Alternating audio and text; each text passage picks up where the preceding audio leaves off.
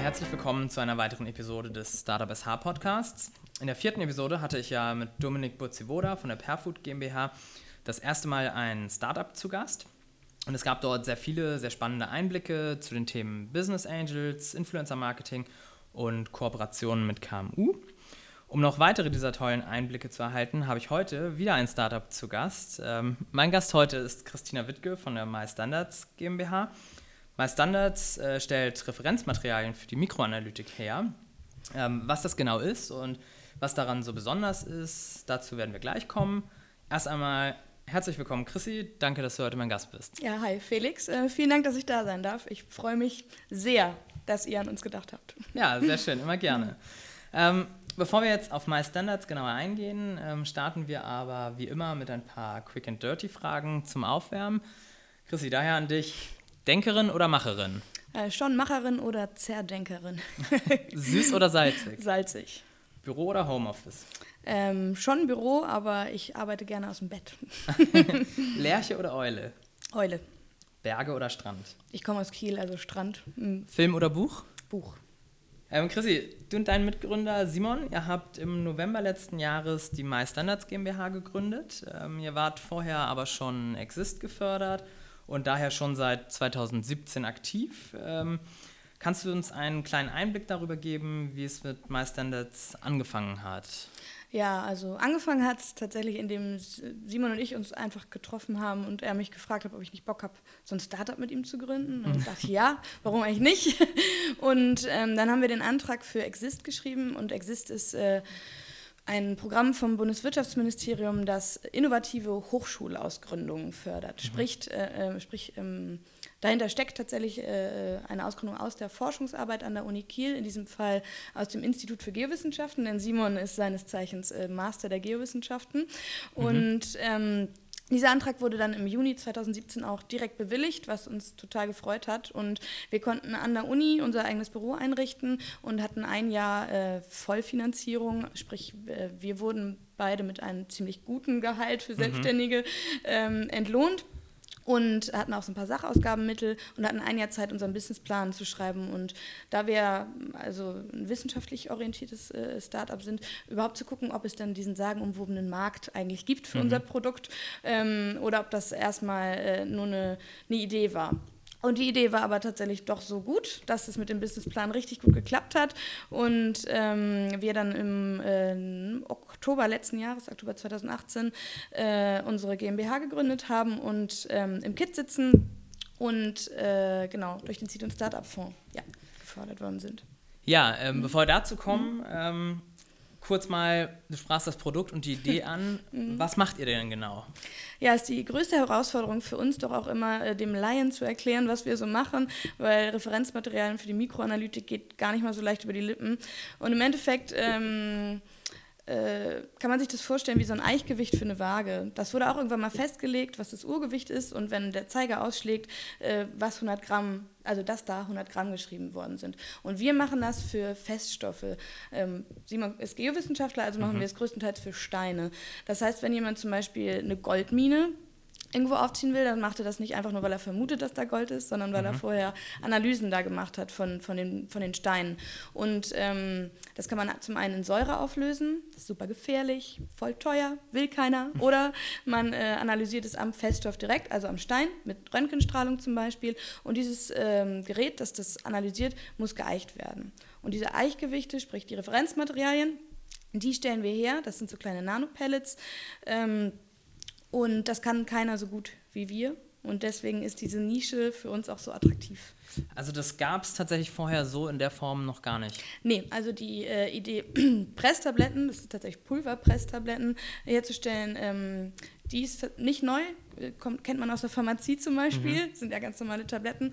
Ähm, aber ähm, äh, ähm, für Steine das so fein zu malen, dass es ohne Bindemittel, ohne Wachs oder so hält, ist komplett neu, sodass die Uni dann auch ähm, eine Erfindungsmeldung bzw.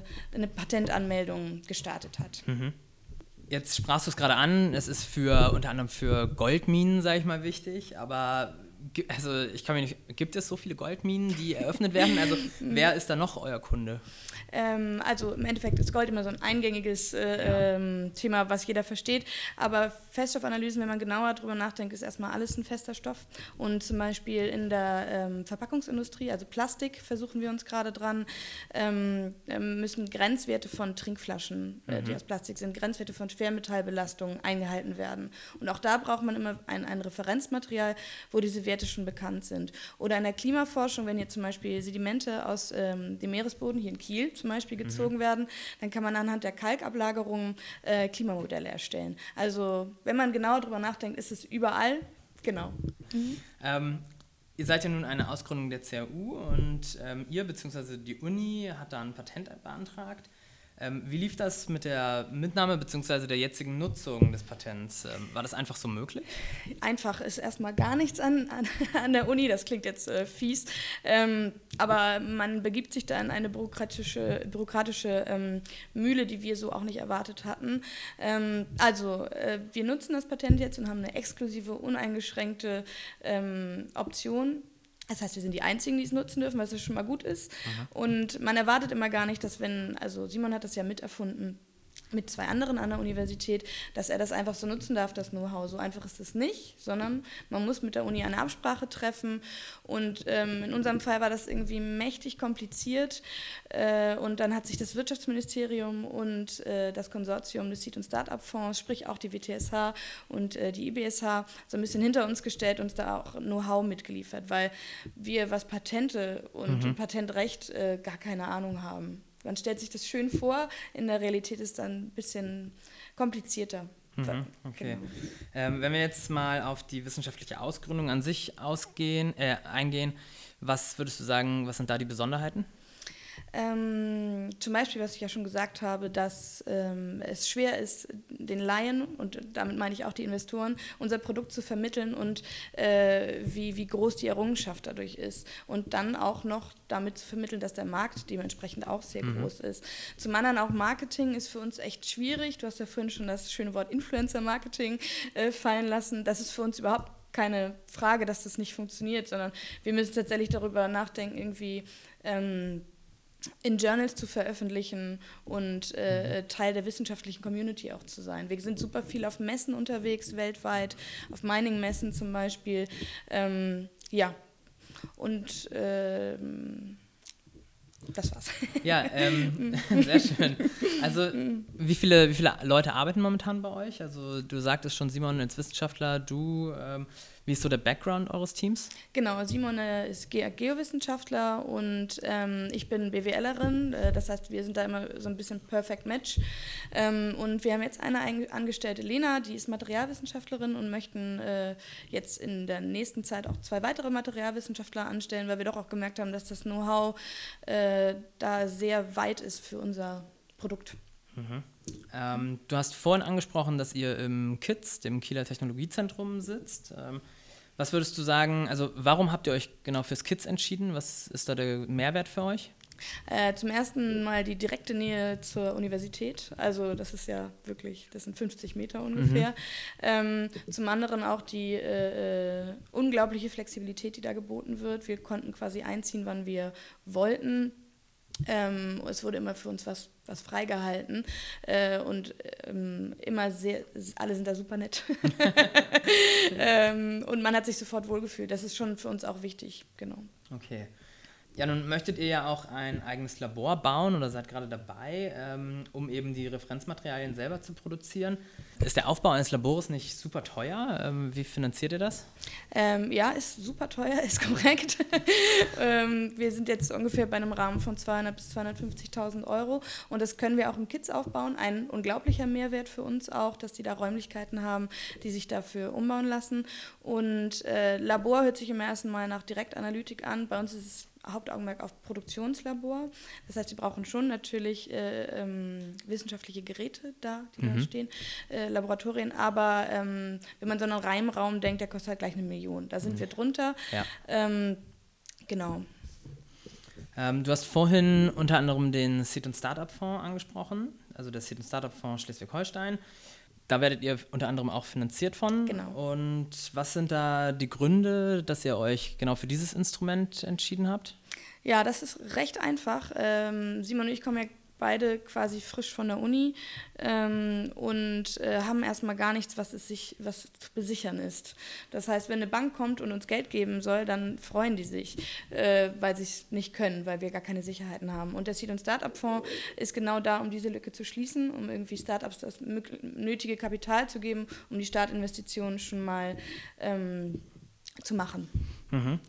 Und hattet ihr auch alternative Finanzierungsmöglichkeiten? Habt ihr euch da äh, mit beschäftigt? Wir haben uns extrem viel informiert, natürlich auch so über Investoren, die direkt mit Anteilen reingehen, sind jetzt aber sehr zufrieden damit, dass wir halt keine Anteile angeben, mhm. abgeben mussten, sondern das für später noch, äh, noch übrig haben. Und es ist so die zweite Stufe nach dem Exist-Stipendium. Ähm, Exist war eine voll, ein volles Geschenk mhm. ähm, und man konnte es ausprobieren und der Seed- und Startup-Fonds ist ähnlich. Also es ist kein Geschenk, wir müssen das zurückzahlen, äh, aber man kann immer noch gucken, ob das Geschäftsmodell entsprechend funktioniert. Mhm. Für dieses ganze Geld, für welche Investitionen werdet ihr das hauptsächlich nutzen? Fließt das alles ins Labor oder? Nee, unter anderem auch in die Einstellung von den zwei neuen Angestellten. Mhm. Äh, auch mit der WTSH übrigens versuche ich nochmal einen Innovationsassistenten. Das ist auch eine Fördermöglichkeit ja. von euch.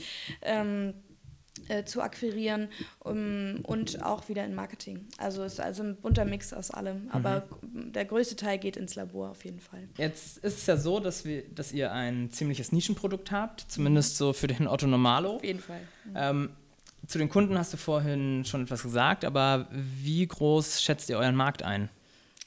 Tolle Frage. haben wir während der Existzeit immer extrem oft gehört. Ja, also es, es geht von bis. Ähm, man muss dazu sagen, diese kleinen Pellets haben eine extrem hohe Gewinnmarge drauf, ähm, weil es keiner außer uns, uns, kann und der Bedarf doch so hoch ist. Und ähm, der, der Markt liegt für eine Analysemethode ungefähr bei 30 Millionen äh, und für die andere dann schon bei 22 Milliarden. Das heißt, die eine Analysemethode können wir äh, schon bedienen und bei der anderen sind wir gerade beim Proof of Concept quasi. Ah, Wahnsinn. Mhm. Also das, das, sind ja doch äh, große Schwankungen. genau. Ja, kommen wir da aber mal, bleiben wir mal so ein bisschen ähm, bei dem, wie ihr so aufgestellt seid. Wie läuft da euer Vertrieb ab? Welche Kanäle nutzt ihr da oder was hat sich als erfolgreich herausgestellt? Ähm, ja, wie ich schon gesagt habe, wir sind viel auf Messen unterwegs mhm. und der direkte Kontakt mit den Geräteherstellern ist für uns unabdingbar. Das heißt, im Endeffekt möchten wir, ähm, oder das tun wir jetzt schon, dass die Geräte selbst mit so einem Paket von Pellets mitversendet werden. Das heißt, mhm. der Endkunde, ähm, das sind zum Beispiel Bergbauunternehmen oder ähm, auch Universitäten und Forschungseinrichtungen kriegen mit ihrem Gerät schon so eine Vorab-Kalibrationsset und können dann danach bei uns weiterverkaufen. Und wir haben auch versucht, äh, direkt schon mal Flyer einfach nur dahin zu schicken. Mhm. Guckt sich überraschenderweise keiner an, äh, wenn man nicht dabei ist und auch ein bisschen was über das Produkt erzählt. Also bei uns ist extrem wichtig, persönlichen Kontakt zu pflegen. Mhm. Influencer-Marketing, wie gesagt, gar nicht. Facebook, Twitter, machen wir alles nicht. Also ja, genau. Also das äh, bringt mich eigentlich zu meiner nächsten Frage, weil das Marketing ja dann doch bei euch sehr speziell ist. Ähm Genau, ist es auf jeden Fall. Ähm, und ich bin da immer wieder am Rantasten und rausfinden. Äh, die Analytikerbranche hat immer so ein bisschen den Ruf, auch sehr konservativ zu sein und auch Universitäten und Forschungseinrichtungen. Bergbauunternehmen dagegen sind super fancy und wollen immer das Neueste haben. Da den Mittelweg zu finden, ist für uns immer gar nicht so einfach. Mhm. So, nun habe ich ja in der allerersten Episode mit Kirsten Mickelsen von der Europa-Universität in Flensburg ähm, zum Thema Women's Entrepreneurship gesprochen. Wie war das für dich, also die Gründung für dich als Frau? Wie war das so? Ähm, ja, also erstmal Kirsten, ganz tolle Frau. Schön, dass du mit ihr den ersten äh, Podcast gemacht hast und extrem gutes äh, Forschungsfeld, in dem sie da unterwegs ist. Ähm, die Gründung als mich, äh, für mich als Frau, äh, hat schon seine Besonderheiten gehabt. Also meine Familie war durchwachsen äh, enthusiastisch, was das mhm. anging. Ähm, meine Mutter zum Beispiel meinte, ob sie dann direkt ihr Haus äh, verpfänden müsste, wenn sie dann für den Kredit birgt. Und all solche Sorgen, die generell so eine Selbstständigkeit mit sich bringen, ähm, sind gefühlt für mich nochmal verstärkt. Äh, dann ähm, treffe ich auf den ganzen Veranstaltungen in der Hauptsache Männer und das, das macht mhm. schon auch was mit mir. Ich habe früher in der Fahrschule gearbeitet, das ist eine reine Männerdomäne und äh, ich hatte auch so ein bisschen gehofft, dass das was anderes ist, sobald ich mein eigenes Unternehmen habe.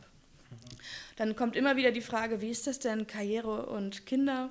Ja. Ähm, natürlich ist auch für mich ein Thema, äh, allerdings sehe ich da überhaupt keine Probleme. Und das möchte ich auch jedem auf den Weg geben oder jeder vielmehr auf den Weg geben. Es gibt für immer alles eine Lösung und auch dein Konzern, für den du arbeiten willst, als Angestellte, kann auch pleite gehen. Hast du das gleiche Problem. Was würdest du sagen, waren auf diesem ganzen Weg jetzt ähm, die größten Stolpersteine für dich? Ähm, für mich persönlich war es vor allen Dingen Stolperstein, in diese wissenschaftliche Branche auch reinzukommen. Mhm. Ähm, auch die Geowissenschaftler ist eine recht männliche Szene. Ich fühle mich da auch wohl, ist auch alles in Ordnung, aber da reinzukommen und da den richtigen Weg und die, die richtige Kommunikation zu finden, war auf jeden Fall ein Stolperstein. Und ähm, mir selbst so sicher zu sein, dass das eine gute Idee ist, was ich da gerade mache. Und wie hast, du, wie hast du das gelöst? Also wie bist du da über den Stolperstein drüber hinweggesprungen? Ich glaube, er bleibt für immer auch ein bisschen bestehen. Also so eine gewisse Unsicherheit, ob das alles eine gute Idee ist, ist einfach immer auch dabei. Ähm, ist, glaube ich, aber auch richtig so, sich immer mal wieder zu fragen, ob das alles so gut ist, was man so macht. Ähm, tatsächlich ist Netzwerk in dem Fall ein persönliches Netzwerk. Also meine ja. Freunde sind extrem unterstützend, mhm. was das angeht, äh, super wichtig für mich. Also wir merken ja selbst immer wieder, also wie du eben auch sagtest, dass das Startup-Ökosystem doch stärker männerdominiert ist. Ähm, was glaubst du, woran könnte das generell liegen? Ich glaube, das hattest du mit Kirsten auch schon mal besprochen. Ähm, es liegt äh, auch viel daran, dass es überhaupt keine weiblichen Vorbilder gibt. Ähm, und äh, man sich deswegen manchmal überhaupt nicht ermuntert fühlt dazu, vielleicht als Frau da reinzugehen, weil man ist so ein bisschen dann der Außenseiter. Und ähm, dann gibt es dieses Bild. Äh, ich hatte mir einmal einen Vortrag von Kirsten angehört, äh, wo ich sie kennengelernt habe, wo sie das mit der Teufel trägt Prada mit der Chefin da äh, verglichen hat, wie äh, Karrierefrauen wirken. Ähm, dominant, ähm, machtgierig und äh, auf jeden Fall nicht sympathisch. Und ich glaube, dass dieses Rollen, also dieses Verständnis von, von einer Karrierefrau auf jeden Fall noch vorhanden ist. Und das ist bei Männern nicht so. Das ist eher positiv, so ein Unternehmer, so ein gestandener Mann. Und das äh, wäre schön, wenn sich das ändert. Ja, du sprichst jetzt Veränderungen an. Ähm, ich habe gehört, du bist jetzt demnächst auch beim Women Inspire Talk dabei. Ähm, ja, Kannst du dazu noch einmal etwas sagen? Genau, das ist in äh, Lübeck am 7.11. Ich habe mich super gefreut, als ich angefragt worden bin. Ähm, äh, da geht es darum, tatsächlich, dass mal Gründerinnen und äh, Frauen in Führungspositionen ähm, erzählen und inspirieren. Ich kann gar nicht sagen, ob ich das tue, äh, ähm, aber äh, generell ist es genau das, was ich vorher angesprochen habe, so Vorbild zu sein und einfach mal aufzuzeigen, dass es einen anderen Weg gibt als äh, ein Angestelltenverhältnis. Also du hattest jetzt unter anderem eben Kontakt zu Kirsten und ihrem Team. Ähm, wie war das so? In welchen Punkten ähm, wurde da geholfen? Äh, genau, Kirsten ist ja in Flensburg und wir sind in Kiel. Das heißt, wir haben auch hier eher viel mit dem ZFE zu tun, mit dem Zentrum für Entrepreneurship an der Uni. Ähm, und äh, Kirsten war von Anfang an dann aber extrem nett und hilfreich und hat äh, sich erstmal unseren Businessplan schicken lassen und mir direkt so ein paar Kontakte gegeben, äh, ohne uns vorher zu kennen und auch ohne dass es wirklich ihr Job ist, glaube ich. Ähm, jetzt haben wir, hast du ja gerade angesprochen, den Kontakt ins Startup SH-Netzwerk schon mit Kirsten und dem ZFE. Ähm, aus den Augen eines Gr jungen Gründerteams, ähm, wie, was würdest du sagen, wie wichtig sind da für euch Netzwerkkontakte? Denn ähm, fällt dir da eine besondere Situation ein, wo du sagst, hey, ohne ein gutes Netzwerk hätten wir das nicht geschafft? Die habe ich sogar schon angesprochen, die Situation. Das ist es mit dem Patent gewesen. Ja. Ähm, zu dem Zeitpunkt haben wir uns um den Seed, Seed und Startup Fonds beworben und hatten auf einmal dieses Konsortium um uns herum. Und ohne dieses Netzwerk, äh, die auch Know-how beigesteuert haben, aber auch so ein bisschen uns gesagt haben, ihr müsst das jetzt mal durchstehen, äh, hätten wir das auf jeden Fall nicht geschafft. Und auch mit dem ZFE immer wieder einen Ansprechpartner gehabt. Äh, der mit Rat und Tat zur Seite gestanden hat. Generell ist Netzwerken für uns schwierig, weil gerade in der Startup-Szene sind halt nicht nur wenig Frauen, sondern auch äh, wenig wissenschaftliche Ausgründungen unterwegs, sondern es ist viel digital und ähm, Programmieren und das ist für uns dann immer schwer, also für beide Seiten da ähm, äh, eine Sprache zu finden. Jetzt apropos Netzwerk nochmal. Ähm, das Land Schleswig-Holstein ist ja mittlerweile, ähm, hat ja einen sehr guten Draht ins Silicon Valley.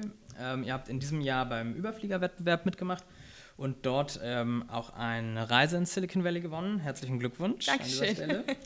ähm, die Reise findet Mitte Oktober statt. Ähm, mit welchen Erwartungen geht ihr an die Sache ran? Also was erhofft ihr euch für My Standards vom Silicon Valley? Ja, genau das, was ich gerade eben schon angesprochen habe, eigentlich. Diesen Austausch mit, ähm, mit Startups und Unternehmen, die aus ganz anderen Bereichen kommen.